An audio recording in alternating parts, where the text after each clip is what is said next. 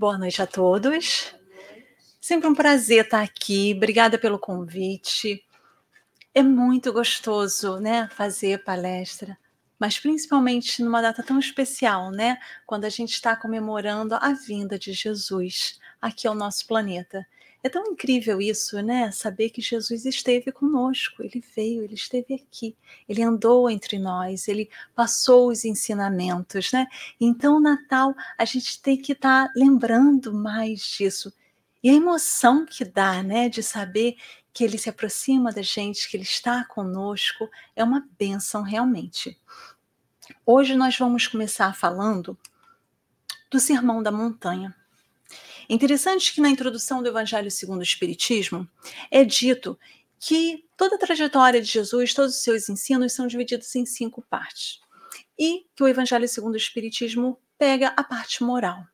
Né? A doutrina espírita vai pegar muito mais a parte moral de Jesus, o que ele falou de moral para nos ensinar, né, para o evangelho falar um pouco mais, o evangelho segundo o espiritismo, e às vezes a gente vai vendo, né, falando do sermão da montanha, quantas vezes a gente não repete, né, o sermão da montanha.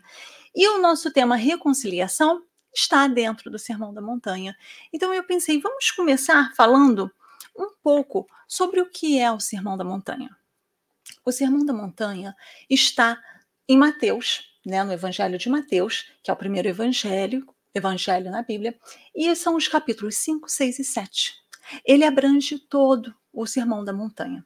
E é interessante ver, eu vou passar um pouco por cada capítulo para a gente ver que todos, todas as partes do Sermão da Montanha são palestras que nós fazemos, são temas que o Espiritismo conhece. É realmente o que mais, o que nós falamos mais quando falamos de Jesus, quando falamos dos evangelhos, quando falamos da Bíblia, nós usamos né, principalmente essa parte que é o Sermão da Montanha. Então, no capítulo 5, além da reconciliação, né?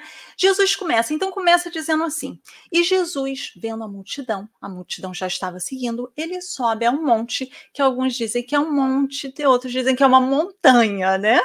Mas ele subiu em algum lugar e ele se senta e perto deles sentam os discípulos, e a multidão está ali, ouvindo Jesus o que ele tinha a dizer.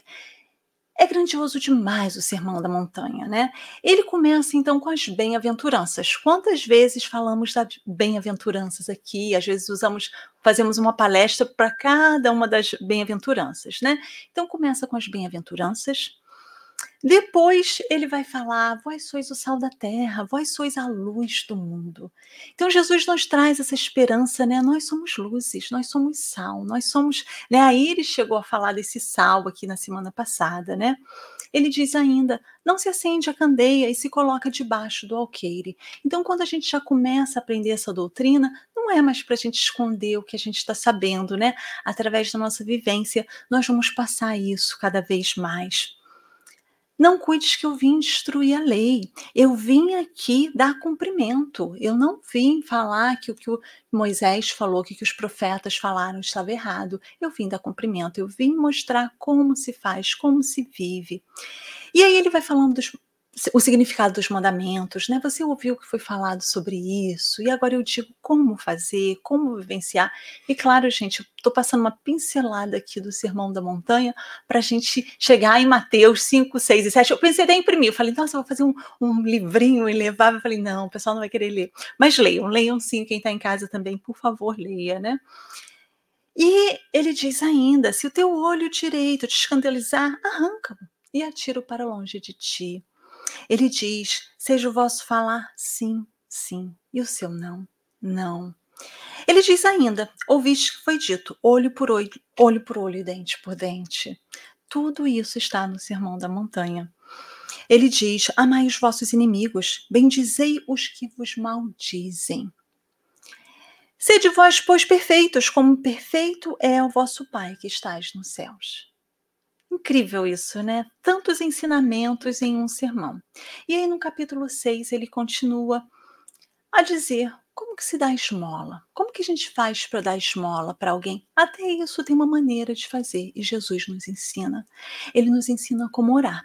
O Sermão da Montanha traz então o Pai Nosso, né? A oração que Jesus, a única oração que Jesus nos ensina. Ele diz ainda: não acumulai tesouros sobre a terra, né? Não faça isso. Não tem como servir a dois senhores. Não tem. Nós não vamos servir a dois senhores. Ele diz: observai as aves dos céus e os lírios dos campos. Para a gente aprender a viver, para a gente saber viver melhor, né? Não vos inquieteis pelo dia de amanhã. Imagina, e Jesus vai passando tudo isso nesse sermão que é tão falado. E as pessoas estavam ali, maravilhosas. Eu estava ouvindo a música antes, a gente ouvindo aqui, né? Dizendo dessa saudade que a gente sente de Jesus. Imagina que bênção, que magnetismo, ele ensinando tudo isso. E ele continua. No capítulo 7, então, ele vai dizer: Não julgueis para não ser julgados. Você vê o argueiro no olho do outro, mas não vê a trave no próprio olho. Você vê um cisquinho lá no olho do outro e diz: Deixa eu tirar o cisco do seu olho e tem uma trave no nosso. E a gente não vê. Ele diz: Não dê pérolas aos porcos. Pedi e será dado. Peça. Se você souber pedir, vai ser dado. Se você bater, vai abrir. Né? Mas faça esse movimento. Quem daria pedra a um filho que pede pão? Quem daria cobra ao invés de um peixe? Imagina Deus. Deus daria isso, né? Se um, se um homem aqui não daria, né? Ele diz: Tudo quanto, pois, que queira que os homens vos façam, fazei também a eles. A regra de ouro que tanto nós falamos está no Sermão da Montanha. Ele fala sobre a porta estreita, ele fala sobre os falsos profetas, ele fala que pelos frutos nós vamos conhecer as árvores. Nem todos que disser Senhor, Senhor entrarão nos reinos dos céus. Não adianta a gente só ficar pedindo e fazendo oração sem fazer o movimento da vida, né? Porque senão a gente não aprendeu ainda. E ele diz: quem ouvir essas palavras será comparado aos homens que edificaram sua casa sobre a rocha. E é dito, né, Mateus diz que quando Jesus terminou o sermão da montanha, Aquela multidão estava maravilhada, estava encantada com tantos ensinamentos, porque realmente toca. E se a gente pensar nesse sermão da montanha, como espíritas, né, como estudiosos do Evangelho segundo o Espiritismo, ao longo desse tempo que nós estamos estudando, é o que nós temos visto de novo e de novo e de novo, não é isso?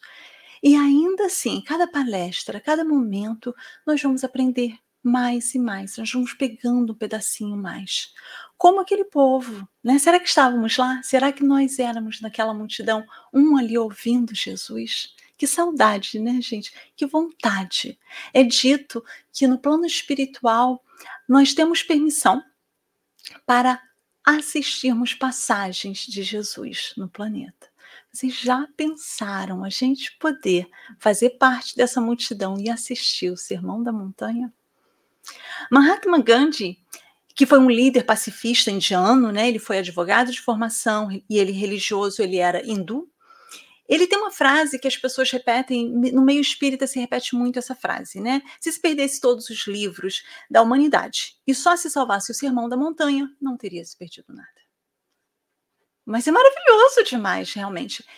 Eu procurei, procurei, procurei, eu não achei aonde Gandhi fala sobre isso.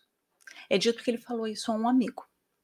Mas é dito também que Gandhi, né, que não era cristão e que achava confuso o cristianismo, né, como a igreja lidava com o cristianismo, uma coisa que ele dizia era, ele estudava realmente o Sermão da Montanha.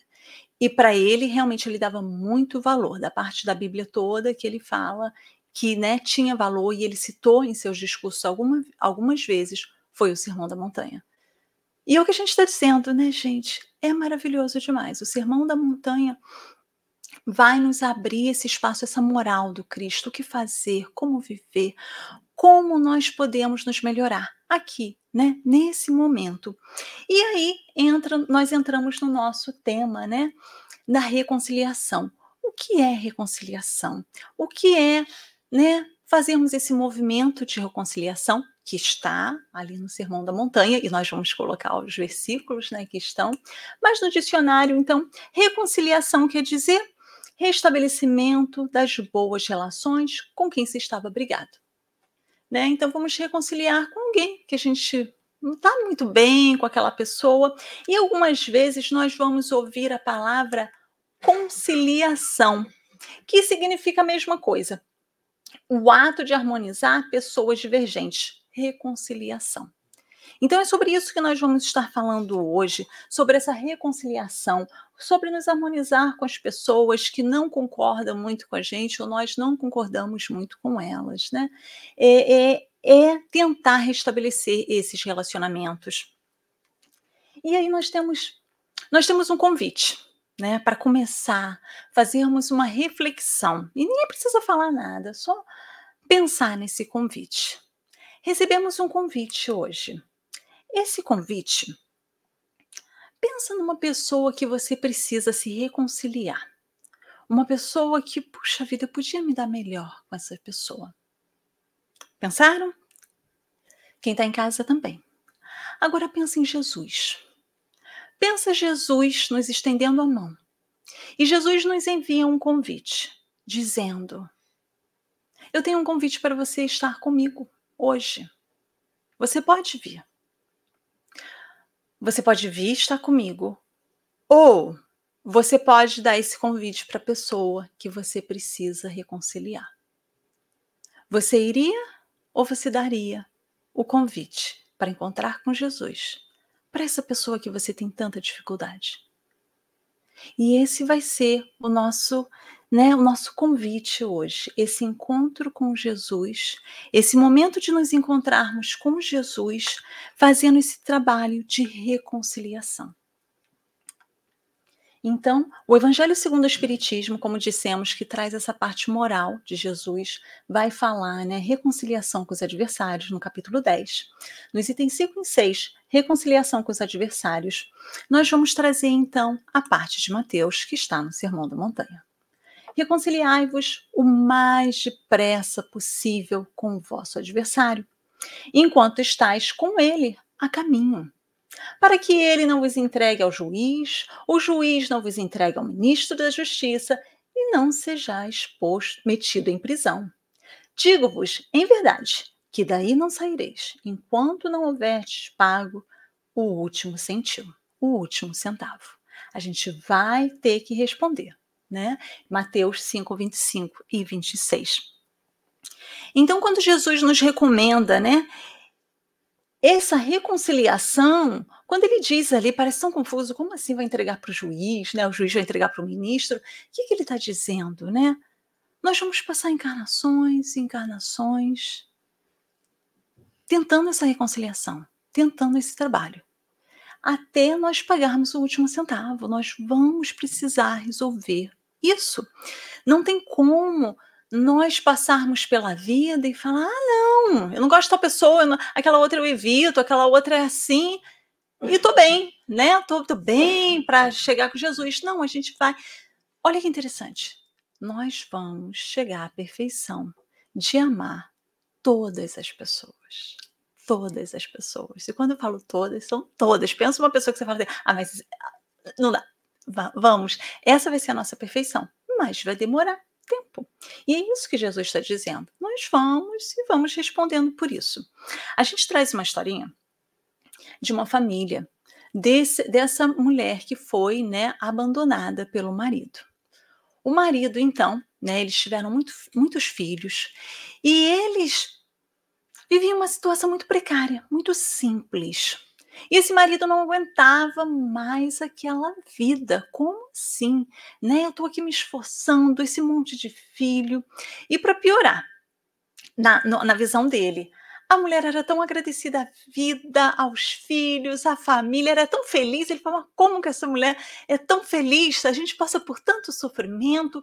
E cada vez ele aguentava menos. Até que um dia ele resolve, então, escrever um bilhete, deixar um bilhete para ela.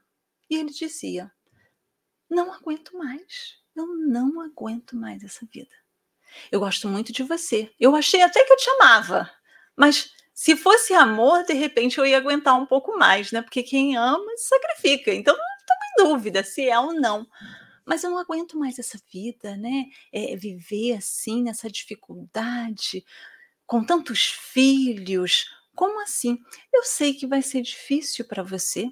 Eu sei que vai ser bem mais difícil se eu for embora, mas como você é tão positiva, com certeza você vai conseguir passar por isso muito bem, porque eu não aguento mais. E ele dizia ainda no bilhete: Eu pensei até em te levar comigo. Eu pensei, a gente podia deixar um filho em cada lugar e ir embora, e recomeçava. Mas eu sabia que isso ia te fazer sofrer. Então eu decidi ir embora sozinho, né? Me perdoa, mas esses filhos eu não aguento, eu não quero. E ele vai embora. Passados anos, passa bastante tempo, a gente vai ver essa mulher numa casa muito luxuosa, vivendo muito bem. Aí ela está ali agora, ainda sempre com aquela simplicidade, com aquela alegria de viver, muito positiva. E ela agora ajuda mães que sofrem a mesma coisa, né? Não conseguem criar os filhos, passam por dificuldades. Ela passa a vida dela ajudando, porque agora ela pode ajudar. Os filhos cresceram, estudaram, se formaram. Ela conseguiu dar educação para todos aqueles filhos, como eram muitos. Imagina, todos eles paparicavam aquela mãe, dava tudo o que ela queria, né? Era a felicidade daqueles filhos, aquela mãe. E um certo dia, aquele homem volta ele volta e vê aquela situação. Mas ele está em estado deplorável. Ele chega ali, ele vê aquela cena, aquela mulher agora, né? Rica, os filhos. Ele tem um ataque do coração e desencarna. Reconciliai com mais pressa possível com o vosso adversário, enquanto está a caminho. O adversário dele, quem era? Ele mesmo.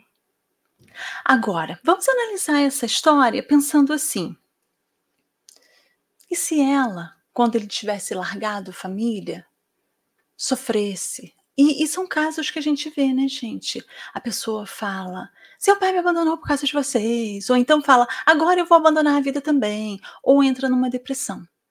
O movimento é nosso. Ela se, reconcilia, se reconciliou com a vida. Ela não ficou amargurada. Ela seguiu e continuou educando aqueles filhos que ela tanto amava. Ele não conseguiu, ele não deu conta. Ele vai precisar vir de novo, né? Ela vai estar preparada até para recebê-lo, mas ele vai ter que responder por isso. Qual é a nossa posição hoje? É aquele que abandona o que começou, o que não tem força. Se ele ficasse mais um pouco, alguns anos a mais naquela vida, ele estaria vivendo tão bem quanto eles. Às vezes a gente acha, a gente entra num desespero, numa tristeza, achando que acabou. E esquece que tem mais um pouco. Se a gente seguisse um pouquinho mais, né? A luz no fim do túnel vai chegar. E às vezes nós deixamos isso passar e entramos em desespero e não conseguimos fazer essa reconciliação com a vida. E é difícil pensar nisso, né? É difícil. Será que eu estou fazendo, né? Essa reconciliação? Nós vamos ver no livro O Sermão da Montanha de Rodolfo Caligares, onde ele fala sobre esse tema. Olha a visão dele sobre esse reconcilia-te com né, os, os teus adversários. Diz: Jesus afirmando: não sairás da cadeia enquanto não pagares o último centil, o centavo, Jesus deixa claro que não há pecados irremissíveis, nem por conseguinte, condenação eterna. Ninguém está condenado eternamente. Nós vamos errar, nós vamos tentar de novo, nós vamos tentar de novo e de novo. Não é assim? Por isso temos a reencarnação, né? E ele vai falando: as nossas dívidas, por maiores que sejam, elas têm um fim, gente ao invés da gente ver aquilo como uma. Parece até assim um. um, um nossa, Deus está dizendo até o último centavo, né? Uma ameaça até, né? Tenho que pagar. Não, pensa. Deus está dizendo assim: olha, meu filho, o negócio é o seguinte: você pode pagar à vista ou a prazo. O que, que você quer fazer? Você quer pagar a sua dívida à vista ou a prazo. Se você quiser à vista, faz nessa vida. É mais. Gente, dá um alívio quando a gente paga tudo, né? Nessa época de Natal, que todo mundo está comprando. Não é gostoso? Ih, paguei todos os cartões, paguei tudo. Ou, olha, não consigo pagar todos, mas quero comprar mais presente, né? A prazo, então vou a prazo. Como é a prazo? Reencarnações, até pagar tudo. Qual é a nossa opção? Né? Não há pecados irremissíveis, não tem uma condenação eterna. Era isso que Jesus estava nos falando, né? Porque às vezes a gente se sente ameaçado com essas, com essas passagens. Como assim? Eu tenho que sair beijando, abraçando todo mundo? Porque eu, não, se eu consigo já fazer isso, que eu faça. Se eu ainda não conseguir, Deus me dá a oportunidade de voltar e de fazer isso. Quem são os nossos adversários?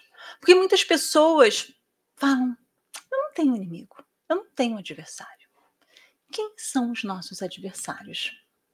Então a gente vai ver Emmanuel falando no livro Palavras da Vida Eterna, esse esse esse desenho, né? Para quem não está vendo, para quem está só ouvindo, é, é um desenho de dois homens, um de cada lado, com um número, né, no chão. Um vê um 6 e o outro vê um 9, né? Então Emmanuel vai nos dizer: Não ignoramos que os adversários são nossos opositores, ou, mais apropriadamente, aqueles que alimentam ponto de vistas, pontos de vista contrários ao nosso, aos nossos. Esses são os nossos adversários. São aqueles que eu não concordo com ele, mas também não quero concordar, vou ficar distante mesmo. Eles são os nossos adversários, né? Não precisa de muito. Quem dos dois ali, qual dos dois está errado? Qual dos dois estão certos? Há um radicalismo da gente se manter numa posição só. Se nós começássemos a observar as coisas de vários pontos, se eu aceitasse ir para o outro lado, deixa eu ir aí para perto de você e ver o que você está vendo, de repente eu vou te entender melhor. Se todos nós fizéssemos esse movimento, nós, nós iríamos nos entender muito, muito melhor. Não, eu estou vendo seis eu sei que é um 6, eu já aprendi desde pequenininho, é um 6 e pronto, acabou. E nós estamos nessa fase da vida, né? O mundo, porque agora a gente está muito conectado e a gente tem opiniões que é isso e pronto, acabou, né? Até não ser mais. Então a gente vai vendo, vivendo essa, essa parte radical sem compreender que estamos nos adoecendo com isso, estamos né, não conseguindo fazer essa reconciliação com a vida de tanto que a gente quer defender o nosso ponto, né? Não, eu tenho que defender o espiritismo.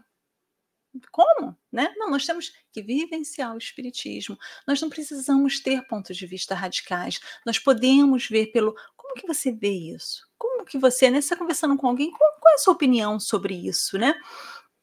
Então, nós precisamos compreender, né, o quanto nós precisamos fazer esse movimento começando por nós mesmos, né?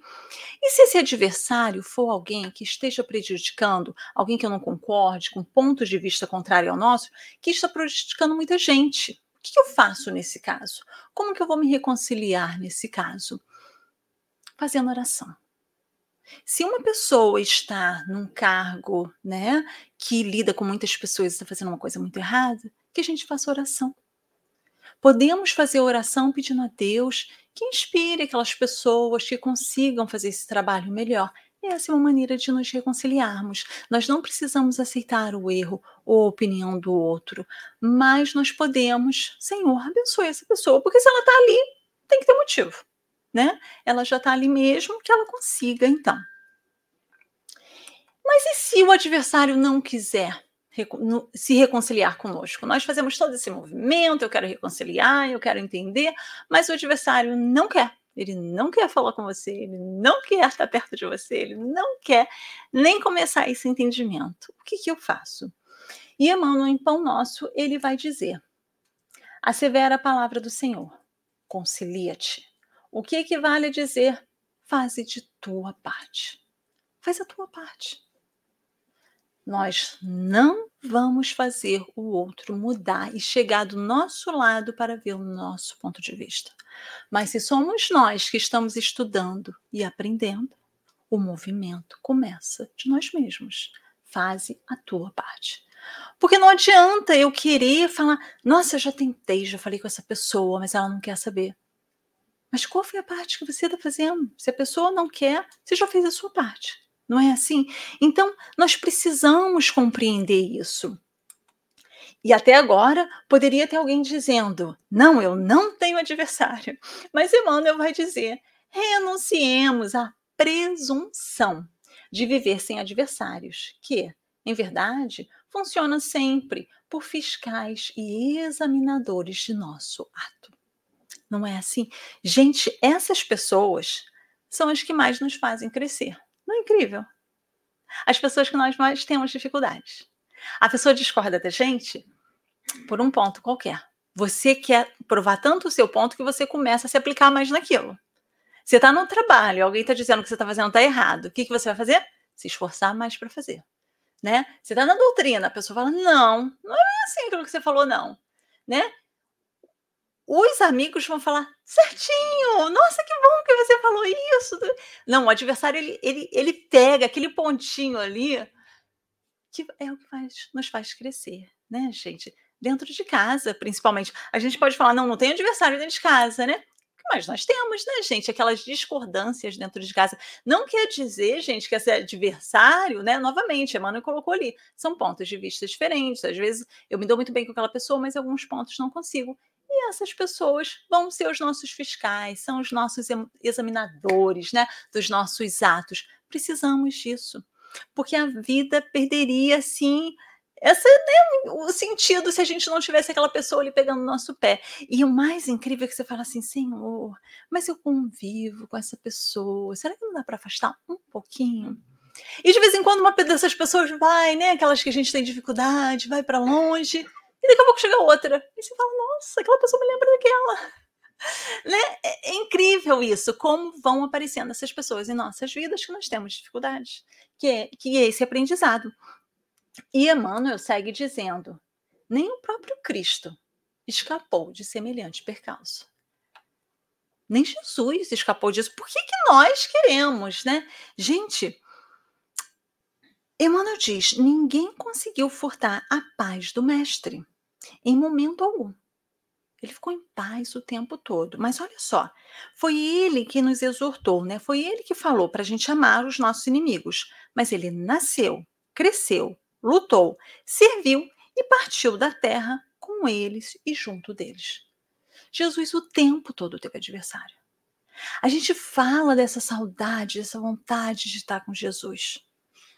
Mas será que na hora que nós estávamos lá, né, a nossa encarnação lá do passado, a gente estava lá ouvindo Jesus ou estávamos lá condenando Jesus? Né?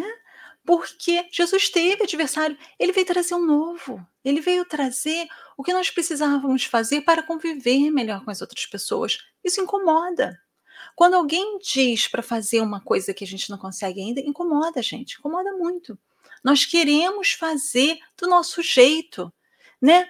Eu sei que não está perfeito, mas esse é o jeito que eu sei. Aí alguém fala, não, pode ser feito melhor. Ah, não, não quero. Então a gente vai vendo, né? Jesus fez isso o tempo todo. O tempo todo Jesus nos tirou da nossa zona de conforto. Então ele tinha que ter adversário, não tinha como. E até hoje tem. Até hoje nós vamos ver, né? Encarnados e desencarnados lutando contra Jesus. Ah, ah, Manuel Flamengo de Miranda vai falar né, na coleção Transição Planetária que há um movimento para apagar o nome de Jesus da Terra um movimento começado no plano espiritual, vindo para cá, para que se apague, para que Jesus seja cortado da nossa história. E nós vemos encarnados fazendo isso. Há um movimento, e é grande, para a gente ver como Jesus teve, tem, vai ter adversários, porque ele incomoda muita gente, muita gente. E nós já fomos esses incomodados em alguma época. Se nós estamos aqui agora, quinta-feira, frio, tá frio, né, gente? Começo de inverno, esse frio, e estamos aqui, é porque nós já entendemos, não, ele traz alguma coisa, tem alguma coisa. O Natal se torna mais especial. Mas será que foi sempre assim? Né? Então nós temos que ver, Jesus tinha esses adversários e conseguiu conviver com ele. Há uma história no livro A Vida Escreve pelo Espírito Hilário Silva, Psicografia de Chico Xavier, onde conta quando Jesus entrou vitorioso em Jerusalém, né, nos últimos dias, Jesus, ele entra, né, naquele, naquele jumentinho lá, burrinho, né, ele chega em Jerusalém e o povo está lá aclamando Jesus, né? Aquela cena daquela vitória. E é dito então que Bartolomeu, no momento, um dos discípulos, né? Bartolomeu estava ali perto de Jesus. E Bartolomeu estava muito feliz vendo, né, aquele povo exaltando, tipo, é a vitória de Jesus. Agora Jesus vai conquistar o mundo, né? Agora Jesus vai mostrar para que veio. E Jesus já sabia o que ia acontecer, né? Então eles estão ali e aí Jesus está ali refletindo, né? Olha, enquanto Bartolomeu está ali naquela felicidade, aquele povo está na felicidade, Jesus sabia que Simão Pedro o negaria. Judas o negociaria. Tomé o abandonaria. Tiago e João dormiriam descuidados. E toda uma legião de admiradores que no dia seguinte se transformariam em adversários todos aqueles que estavam ali exaltando, né? Jesus, aquela entrada triunfal, segundo os homens, né, de Jesus ali, ele diz que estava cumprindo, né, o, o que estava escrito. A gente vai ver Jesus naquele momento de reflexão, sabendo, não, quando a gente está muito em festa, com muita alegria, não quer dizer que não podemos aproveitar, gente, mas essa não é a realidade. Não é a realidade, né? Eu digo, e, e eu acho que demora bastante tempo para a gente entender isso, né? A gente vê assim as pessoas, ah, fim de ano, festas, é, não dá para ir no centro, porque eu tenho que comprar comida, eu tenho que preparar isso, eu tenho que comprar presente, tenho que embrulhar presente. Temos, temos que fazer tudo isso. Mas nós precisamos estar aqui mais do que nunca, porque é esse momento que a gente mais cai. São esses momentos quando as famílias se reúnem que há mais discussões, brigas. Imagina, não, é esse momento que a gente tem que falar. Eu vou fazer mais oração dentro de casa, eu vou estar em oração para preparar o meu ambiente para essa festa que Jesus nasceu, né? E às vezes a gente faz um movimento muito material que não tem problema nenhum, gente. Mas a gente não pode esquecer essa parte. É muito importante. E Jesus sabia. Sempre que a gente vê aquela festança, e não vai estar tá, tá bem, né? E aí Bartolomeu estava ali, feliz ainda, e diz, né? Oh, mestre, quanta felicidade! Afinal, afinal, a glória. Imagina, né? A glória de estar aqui, né? Apesar dos perseguidores. Então, Bartolomeu, apesar de ver aquela festa toda, tipo assim, a gente está triunfando sobre os nossos perseguidores. Né? E ele olha para Jesus não entendendo, porque Jesus continua ali sereno e sério. Né? E ele diz: mas por que a tristeza, Senhor, se estamos triunfando diante dos inimigos? Por que está triste? E aí, o Cristo, né, olha para ele, muito sereno, e responde: Bartolomeu, vencer, mesmo tendo inimigos, é sempre fácil. Porque os inimigos se colocam à distância por si mesmos. A batalha mais árdua é vencer com os amigos. Olha que difícil, né? E olha que lição. A gente compreender que com os inimigos, os inimigos vão nos fazer crescer, vão nos fazer nos movimentarmos. Os amigos, que é o que a gente está falando, quando a gente se prepara muito para festa, as pessoas estão apoiando. Novamente, gente, a gente não está falando que não é para ter amigo, que não é para estar tá feliz, não é para estar tá confraternizando. Vamos fazer tudo isso. Mas é o mais difícil. E nós vamos ver isso nas reuniões mediúnicas, nas obras né, mediúnicas a quantidade de espíritos que o inimigo é alguém que amou muito. O inimigo é aquele amor adoecido, né? Esses são os nossos maiores inimigos. Por quê? Porque nós não vemos esse lado. Quando a gente está na festa, quando a gente está brincando, quando a gente está ali fazendo de um tudo, é dali que por um, às vezes é uma coisa tão boba, né, gente? Se torna uma briga de muito tempo. Né? Uma briga que você fala, como assim? Como que isso gerou isso? Como que essas pessoas não se falam mais? Pais que não falam com filhos, filhos que não falam com pais, os pais desencarnam sem esse contato. Esse é o nosso momento, esse é o nosso momento de reconciliação com essas pessoas. Nós vamos ver eu acredito quase todas as famílias, pode ser família perfeita, né? Onde pessoas não se dão bem, não se falam por muito tempo. Né? Quantas pessoas não conhecem isso? Pessoas evitam umas às outras, não querem esse contato, né? não conseguem conviver umas com as outras. Né? Então é dentro do lar mesmo, porque aqueles que são inimigos declarados, que estão, né, só não gosto de você porque eu não gosto, de repente, por uma outra vida, esses são mais fáceis de lidar. Mas é aqueles que estão perto, que precisamos conviver. E nós precisamos pensar nisso, né? E aí, mais um trecho de Mateus, né, que está no Sermão da Montanha, o sacrifício mais agradável a Deus. Se, portanto, quando fordes depor vossa oferenda no altar, vos lembrardes de que o vosso irmão tem qualquer coisa contra vós, deixai a vossa dádiva junto ao altar e ide, antes, reconciliai-vos com vosso irmão. Depois, então, voltai a oferecê-la. Naquela época, as pessoas levavam, né, no altar, os judeus, né, eles tinham, eles pegavam pequenos animais mesmo, separavam os animais mais saudáveis para levar ao altar para oferecer então a Deus. Era a oferta, a oferenda que eles faziam. Você vê, dependendo da interpretação que se dá, fica parecendo assim: ah, Jesus disse, pode fazer isso. Não, ele não ia. Imagina se Jesus ia chegar ali e mudar toda a tradição. Gente, não precisa disso. Não precisa sacrificar o animalzinho, não precisa levar ali. Ele não, não, ele pegava como o povo vivia para então tá, falar com, o que você deve fazer. Bom, você quer fazer isso? Faz. Mas o que, que vai adiantar se você está cheio de adversários? Se você não está falando com seu irmão?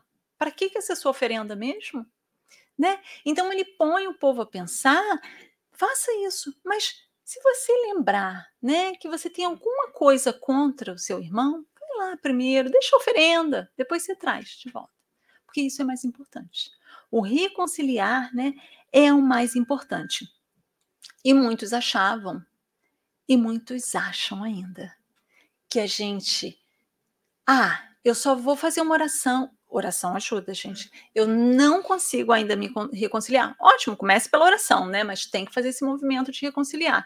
Mas eu só vou lá, eu tô indo no centro, eu tô indo na igreja, eu tô fazendo o meu movimento e pronto, eu não preciso, porque aquela pessoa não quer falar nunca mais, né? Assim, então, nós precisamos lembrar, tá, né? Eu tô fazendo esse movimento para eu conseguir suavizar o meu coração para um dia conseguir realmente fazer essa reconciliação, pelo menos da minha parte, essa paz que eu vou conseguir fazer.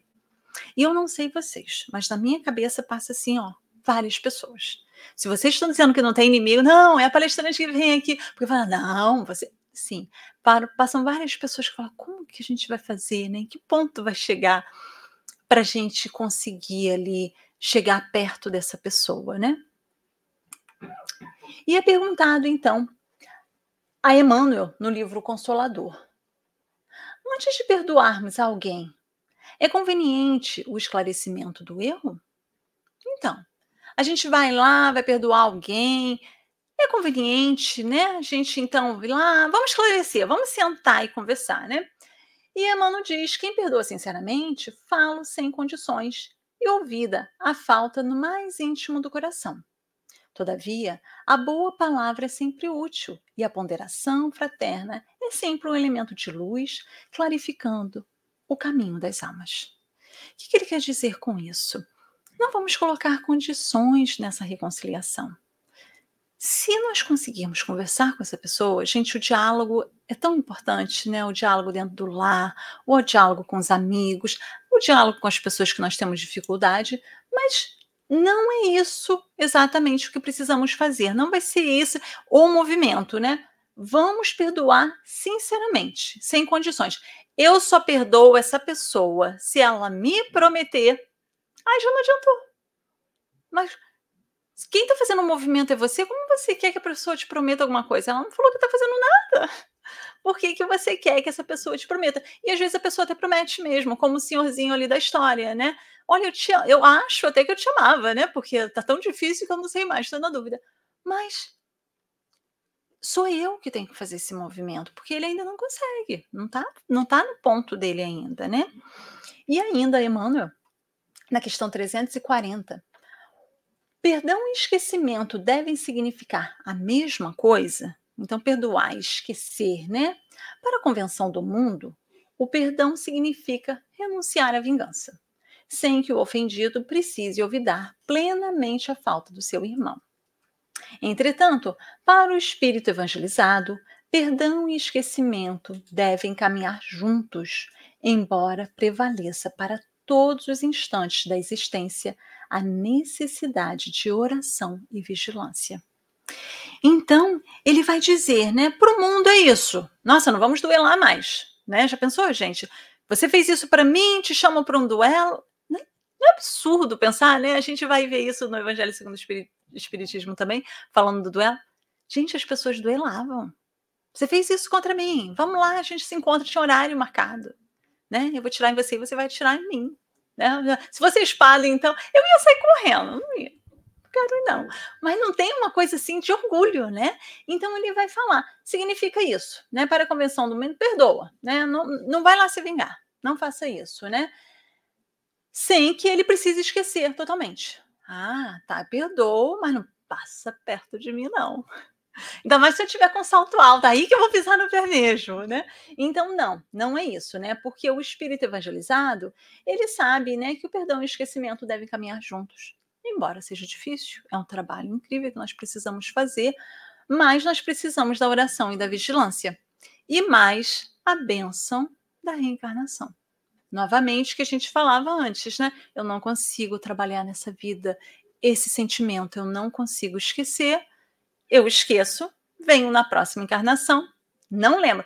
Mas aí eu vou nascer na mesma família que aquela pessoa, mas tem, tem uma coisa ali que eu não gosto dessa pessoa, mas esqueceu. Né? Você vê que, Jesus, que Deus nos dá né, essa benção de esquecer. Você pode até hum, tem uma coisa errada com essas pessoas aqui, não gosto. Mas a gente esquece que vai ser como eu vou conseguir lidar. Olha que benção. E muitas pessoas dizem: como assim que tem reencarnação se eu não lembro? É uma benção, é uma benção nós não lembrarmos. Porque tem coisa dessa vida que a gente já quer esquecer, que eu não quero lembrar que dirá de acumular vidas. Saber que eu matei a pessoa que eu convivo, imagina se lembrássemos disso, não ia dar.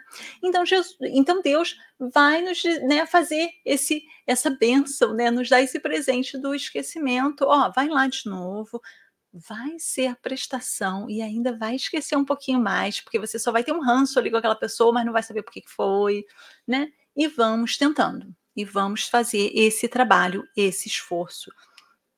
E essa frase aqui é aquelas que dá vontade de guardar, né? Peraí que eu vou guardar num lugar. A gente, a gente deveria ter um lugarzinho cheio de frases, né? Que todas as frases que a gente vê, você fala, nossa, rememorar o bem é dar vida à felicidade. Esquecer o erro é exterminar o mal. Gente, principalmente nessa fase do ano, entramos no inverno. O inverno chegou. No Brasil, quem estiver no Brasil assistindo, ou em outros lugares, entraram no verão. Vão se divertir, aproveitar o sol. Apesar que tá um calorão, né, gente, lá. Muitas bênçãos para quem está passando esse calor todo. Mas, gente, no momento triste, no momento que a gente está, né, a gente sabe que a falta do sol traz depressão mesmo, né? Tanto que tem umas luzes, quem sente isso, tem luzes que você pode ficar, que compra mesmo, para ficar alguns minutos, acho que são 15 minutos para receber um pouco de energia mesmo, né, do sol para não entrar em depressão. Mas a gente precisa rememorar, guarde algumas cenas, alguns videozinhos no telefone do verão para lembrar momentos felizes. Veja aquilo, assista aquilo. É muito gostoso, né? Para a gente rememorar o bem, para dar essa felicidade. E aí, quando a gente começa a ocupar a nossa mente com as coisas boas, o resto vai ficando de lado, vai diminuindo de tamanho. Quando a gente põe muito valor numa coisa, fica mais difícil, né? Nós, nós esquecermos. Então a gente precisa, não, eu ainda não dou conta de lidar com essa situação. Então, começa a colocar outras situações positivas na tua vida até conseguir trabalhar com isso. É muito importante, né? E novamente o Evangelho segundo o Espiritismo. Jesus ensina que o sacrifício mais agradável ao Senhor é o que o homem faça do seu próprio ressentimento. Como assim? Do seu próprio orgulho. O sacrifício maior seria nós deixarmos o nosso orgulho de lado e conseguir realmente fazer essa reconciliação. Esse seria o sacrifício que antes de se apresentar para ser por ele perdoado, precisa o homem haver perdoado e reparado o agravo que tenha feito a alguns de seus irmãos. Isso mexe com o nosso ressentimento, com o nosso, com o nosso orgulho mesmo. Como assim? A pessoa fez isso tudo comigo, eu vou perdoar? Eu nem pensar. O que, que as pessoas vão achar? Que eu sou um bobo, não é assim? As pessoas ainda chegam a dizer, né, que o espírita é que, nossa, que bobo, né? Porque fica parecendo, olha que inocência. Como que vai perdoar uma coisa dessas? Uma coisa tão ofensiva, tão drástica, né? Como eu vou conseguir perdoar isso, né? Jamais. E tem uma história do livro uh, Amizade de Chico Xavier, ditado por Meimei, onde esse esse devoto, né, ele, ele era uma pessoa que orava muito a Jesus, chamava muito por Jesus, e a oração dele era para encontrar Jesus.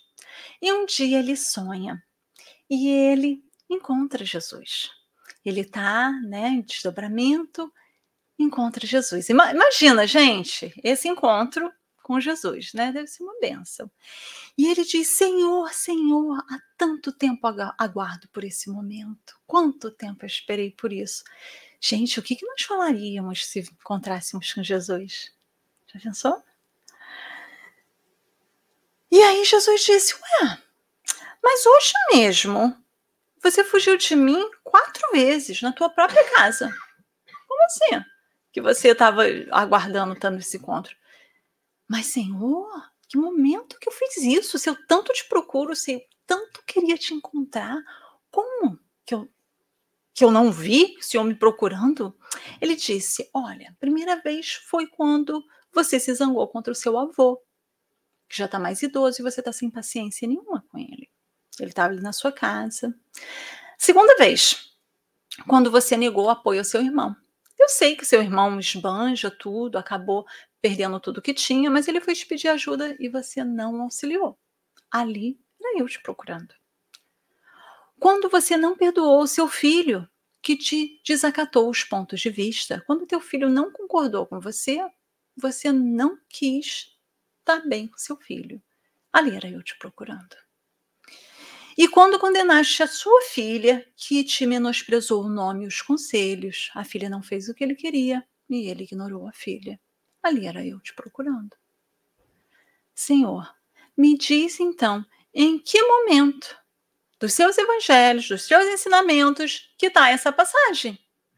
Aonde? Porque eu estudo tanto, eu sei tanto. Aonde está isso? Falando que eu tinha que né? Fazer tudo por eles. E Jesus diz: sim, falei sim. Falei naquela parte quando fala assim: olha, qualquer bênção doada pelos homens aos pequeninos seria sempre a mim que faria.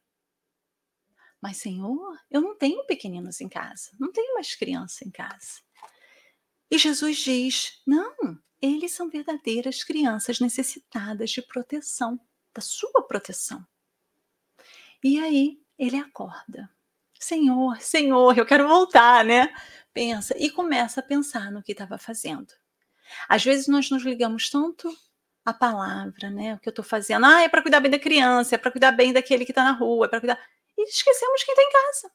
Não conseguimos fazer esse movimento, ter essa paciência, ouvir, né? Estar ali. E, gente, isso é para todos nós, todos nós estamos nesse momento. Nós não conseguimos. Quanto tempo né, nós temos paciência de estar ali o tempo todo com os nossos entes queridos?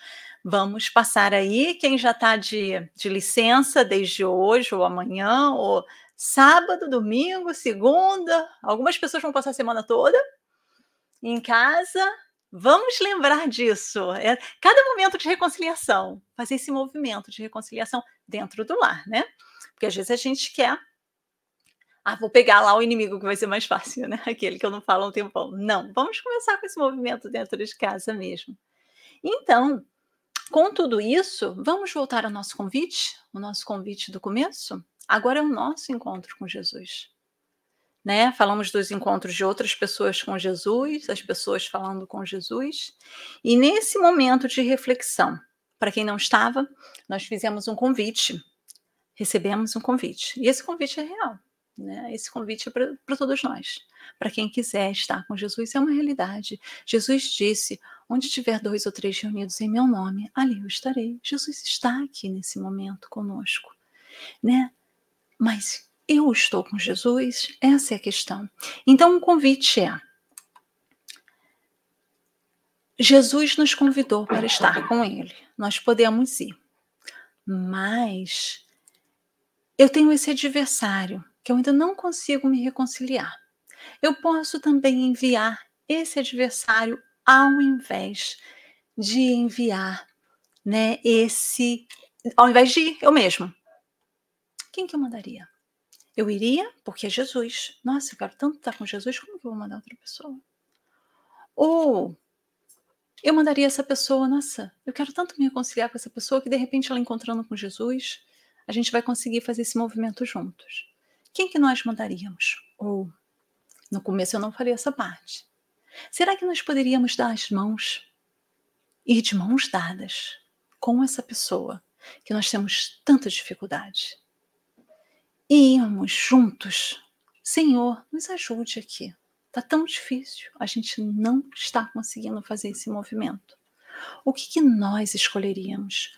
Qual seria a nossa atitude para esse convite, para esse encontro com Jesus? Porque Jesus está nos convidando a todos os momentos. Jesus está dizendo: venha, esse é o momento, faça esse movimento nós estamos vendo mais e mais o que está acontecendo no mundo: depressão, ansiedade, o nível de suicídio, guerras que nunca pararam, guerras dentro dos lares.